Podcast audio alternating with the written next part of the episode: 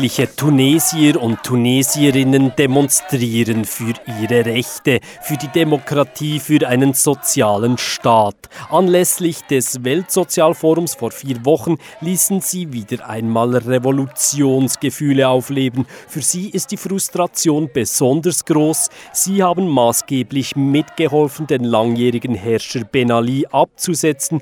Jetzt müssen sie zuschauen, wie die religiöse Ennahda-Partei immer wie mächtiger wird. Zudem erleben sie eine große Wirtschaftskrise. Die Aussichten sind düster, das sagt auch der Medizinstudent Nasir Duibi, einer der zahlreichen jungen Revolutionäre. I would lie if I said that uh, I'm thinking uh, about staying here in Tunisia for life. Ich würde lügen, wenn ich sagen würde, ich werde den Rest meines Lebens in Tunesien verbringen.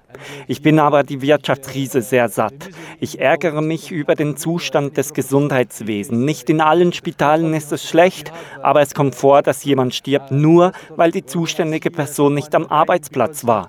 Das macht mich stinksauer, weil hier geht es um Menschenleben. His job, I, I really, really get angry about that because uh, it's someone's life. Immerhin hat der Medizinstudent Nassir Duibi noch Hoffnung, er könne sich gut vorstellen, nach dem Studium ins Ausland zu gehen, um dann nach ein paar Lehr- und Wanderjahren wieder nach Tunesien zurückzukehren.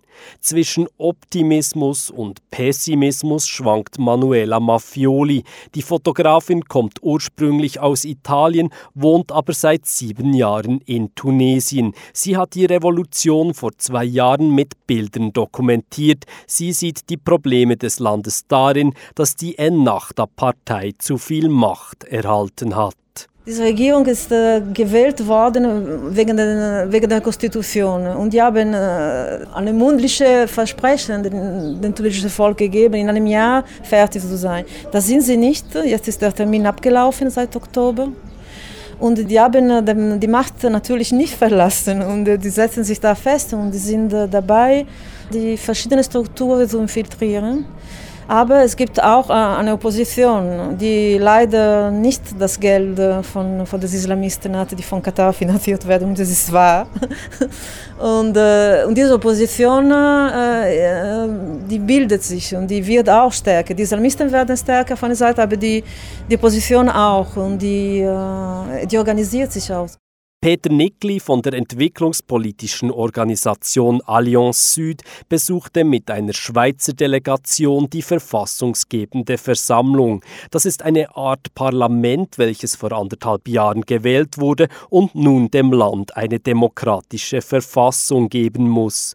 Dort sprach er mit dem Vizepräsidenten Badreddin Abdelkefi. Abdelkefi saß unter der Ben Ali-Herrschaft elf Jahre im Gefängnis. Jetzt ist er einer einer der führenden Ennahda-Politiker. Nikli befragte ihn und seine Parteikollegen kritisch zur Machtpolitik der religiösen Partei. Das ja alles tut, um allenfalls auch mit äh, privaten Milizen, mit äh, parallelen Strukturen innerhalb des Staatsapparats, mit einer sozusagen auch mit der Verbreitung der Parteizellen in alle wichtigen Orte, sich an die Macht zu klammern.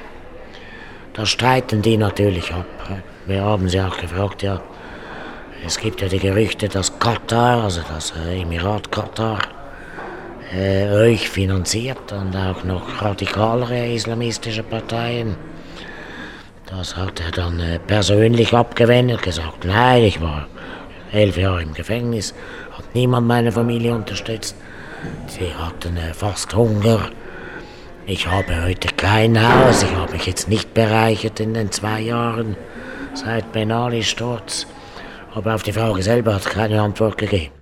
Im Vergleich zu Ägypten, wo es fast täglich zu gewalttätigen Ausschreitungen kommt, ist Tunesien relativ friedlich. Die Angst geht aber um, dass gerade die islamistischen Kräfte immer häufiger zur Gewalt neigen. Das sind einerseits die Salafisten, also die ultrakonservativen, andererseits aber auch die radikaleren Kräfte innerhalb der Ennahda. Sie scheinen sich immer häufiger mit paramilitärischen Milizen zu verbünden.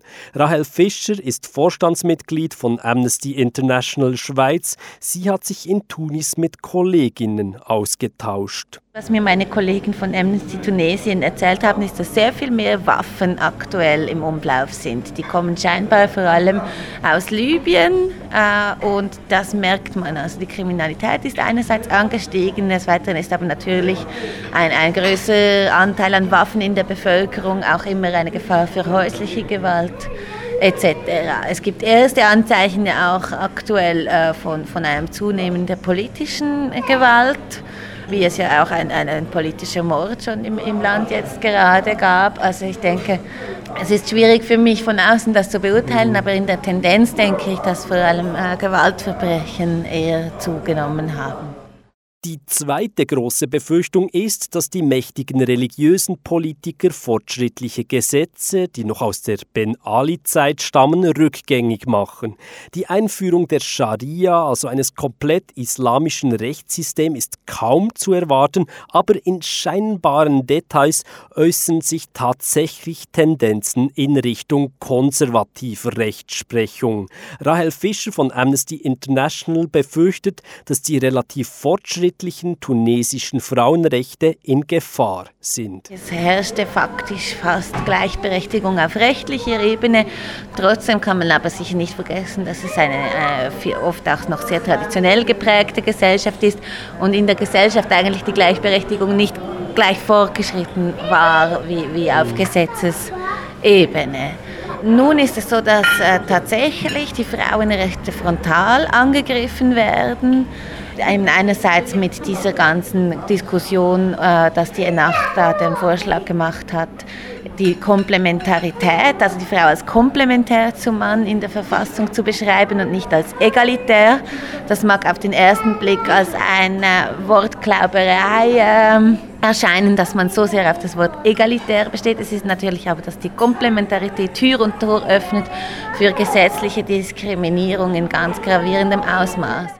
Tunesien steht an einem Scheideweg. Eine wichtige Rolle spielt die Ennahda-Partei.